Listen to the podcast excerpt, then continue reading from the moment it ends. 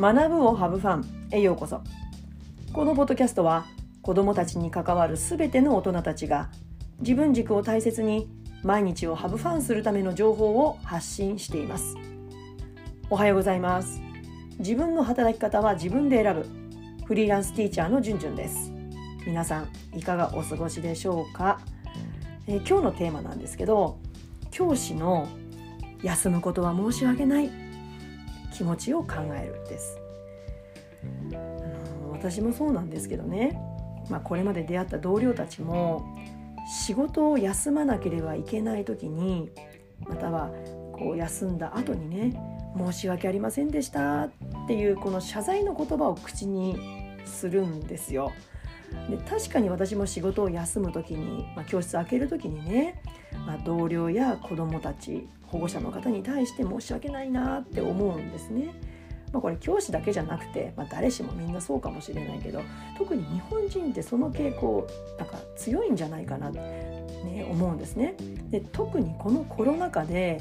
ニュースや身の回りでも子どもたちに関わる仕事をしている人たちがコロナ陽性もしくは濃厚接触者っていうことで職場を数日お休みしなければならない時にそれに対する申し訳ない気持ちって仕方がないとは分かっていてもいや辛いだろうなって思うんですね。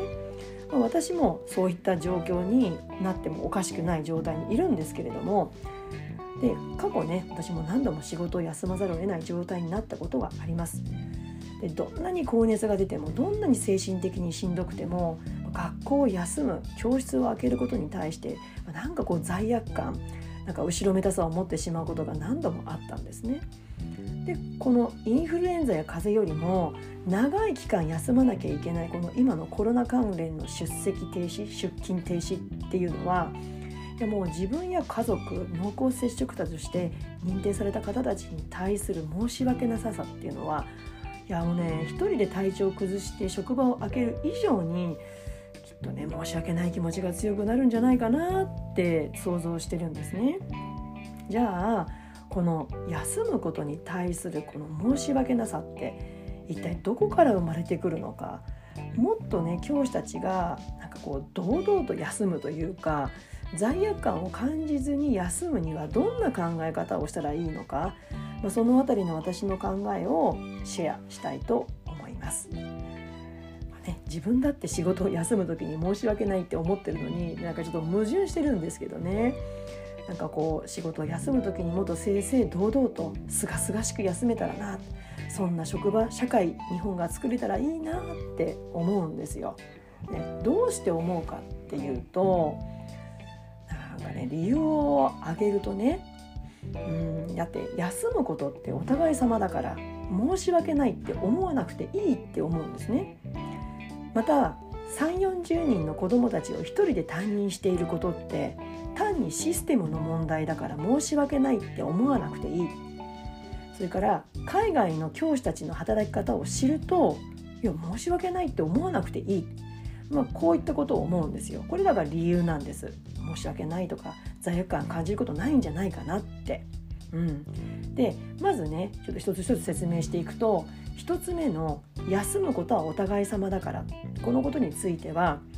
これはね経験を積んでいくと、まあ、同時にね休むことの経験も積むわけですよ。だからだんだんわかるわけですよ。だって自分だって休んだことがあればね、休む時の気持ちが想像できるわけですよ。だからお互い様。誰かが他の人が休んだらお互い様だよね。って思えるわけですよ。でも休むことがなかったり常にね自分が無理をして働き続けているとなかなか休む側の気持ちが想像できなくなってしまいがちだと思うんですね。だって生身の人間だから体調も崩せば身内に何かが起こるのも当然あるわけですよ。だから自分にそれが起こるってことは他の人にもそれが起こる。当然ですよね。だからお互い様。それで何か不満を持つ人っていうのは、まあ、そういう体験がまだ少なかったりしてなかったりっていうことなのでうんなんかその体験をするまでうんなんか待つしかないかなっていうふうに思うんですね。で2つ目の3 4 0人の子どもたちを1人で担任していること、まあ、これによって、まあ、申し訳ない気持ちだって教室を開けてしまうから。だから申し訳ないという気持ちが起こる。だって人誰かが代わりに、ね、誰かが入るわけですよね。でもこれシステムの問題なんですよね。だからも思わなくていい。もしも教師の数が増えて各クラスに担任2人体制だったらいいわけじゃないですか。1人担任って別にねなんかこう決まりきったことじゃなくて絶対じゃなくてね掟じゃなくて本当システムまあお金の問題だと私は捉えているんですね。担任が複数いたらまあね夢のような話かもしれないです。今ね教員不足ですからね。だから休むことに今ほど罪悪感を感じずにいられるんじゃないかな。だって自分の代わりに授業をする人がちゃんといるんですからね。そして最後の海外の教師の働き方を知ると申し訳ないって思わなくていいについてなんですけど、まあ、特にねこう検索してねヨーロッパとか、まあ、そういったねこうブログとか書籍とかヨーロッパ関係の教育の書籍やブログに出てくる、まあ、そういった国って、まあ、特にねフィンランドが多いんですけど、まあ、それらのブログや本を読んでいくと働くこと休むことへの意識が本当に本当は違うんですよね。どんな意識価値観かっていうと休むことは当然の権利なんですよね。そして働き方も仕事に人を合わせるんじゃなくて人に仕事を合わせるっていう価値観だそうなんです。いやここめちゃくちゃ大きいですよね。日本はどちらかというと前者の仕事に人を合わせる合わせがちですよね。だこういった価値観が、まあ、管理職大きいですよね教育委員会とか、